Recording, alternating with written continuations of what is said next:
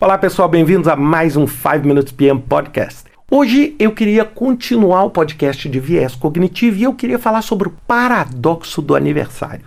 É? Eu queria mostrar para vocês como a nossa racionalidade não é tão presente muitas vezes. Então vamos pegar e vamos agora entrar dentro de uma sala. Nessa sala tem 23 pessoas. E eu queria fazer uma pergunta para vocês. Qual é a probabilidade de pelo menos duas pessoas dentro dessa sala coincidirem a mesma data de aniversário, o mesmo dia e o mesmo mês. Pensaram? Bem, os estudos dizem que a maioria das pessoas sujeitas a esse tipo de questionamento tendem a contribuir uma probabilidade bastante baixa.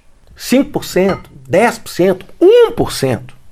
Então eu queria agora fazer a conta para a gente ver o seguinte: qual é a real chance da gente ter duas pessoas dentro dessa sala de 23 que coincidam o mesmo dia e o mesmo mês de aniversário? Então vamos começar. A primeira coisa que eu preciso entender é qual a chance de eu coincidir o meu aniversário com o de outra pessoa. Vocês concordam que a chance de eu coincidir aniversário com outra pessoa é de uma chance em 365 chances? Imaginando que o ano tem 365 dias. Então é o que? 1 dividido por 365. Aí eu faço a segunda análise. Então, qual é a chance da data de aniversário minha não coincidir com a de uma outra pessoa?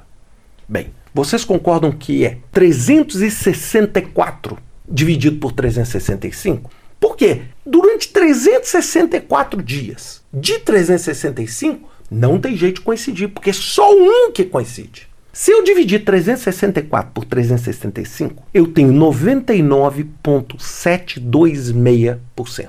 Ou seja, eu tenho 99,7% de chance de não coincidir.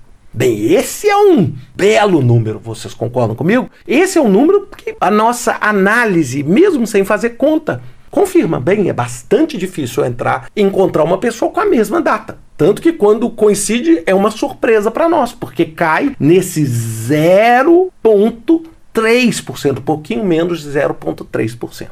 Agora vamos pensar em 23 pessoas. Vocês concordam comigo? Se eu tenho duas pessoas, eu tenho só uma possibilidade, que é eu com a outra pessoa. Agora, se eu tenho três pessoas, o número que antes era um vai subir para três, porque olha só, o João pode ter a mesma data da Ana o João pode ter a mesma data da Márcia e a Márcia pode ter a mesma data da Ana. Então eu tenho três possibilidades ali.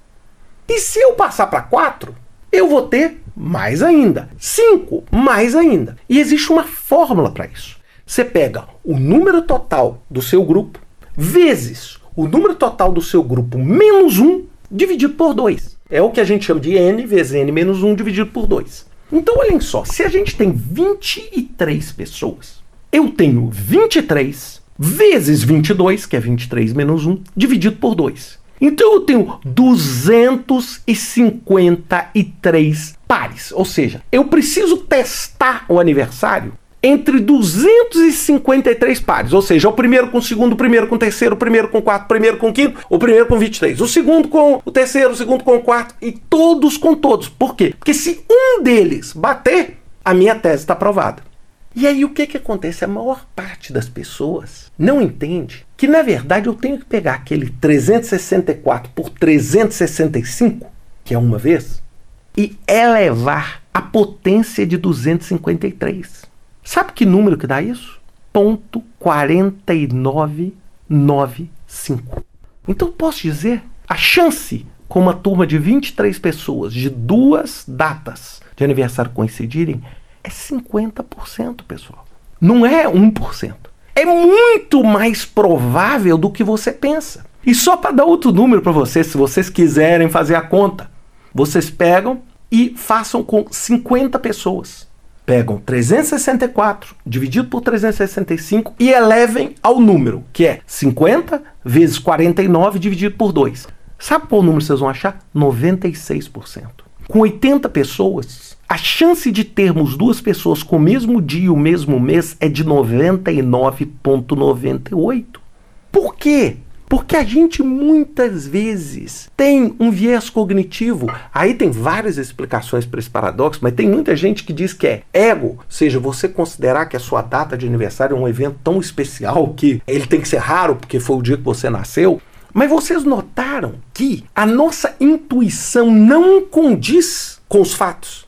Seja, se você pegar isso, tem vários, podem entrar na internet e colocar Birthday Paradox. Vocês vão ver quantas vezes a nossa mente ela é completamente deturpada. E a gente muitas vezes chega e fala assim: não, a probabilidade desse evento ocorrer é mínima, sendo que na verdade é uma probabilidade de 50%. Se você tem 80 pessoas, a probabilidade é de 99,98%. Então, quando você está avaliando o risco, ou quando você está avaliando entregar um prazo, pense nisso. Pense quais são os números que suportam a minha decisão para você evitar cair numa armadilha como o paradoxo do aniversário. Pense nisso e semana que vem eu vou finalizar essa série falando sobre o efeito de Dunning-Kruger e sobre a síndrome do impostor. Até semana que vem com a última parte de viés cognitivo na série do 5 Minutes PM Podcast. Até lá.